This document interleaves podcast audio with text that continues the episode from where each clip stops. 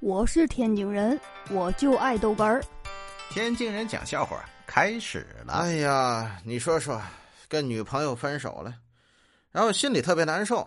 嗯，正好呢上大号，这蹲在那儿越想越难过，就哇哇的哭。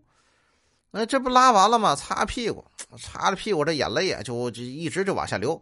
这个这这顺手就拿起手中的纸擦脸，哎哎，怎么那么臭啊？哎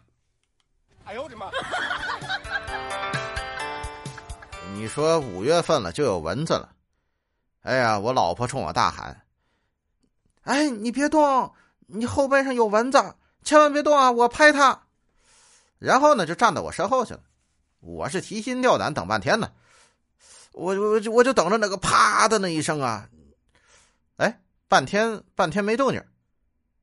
哎，你怎么还不拍啊？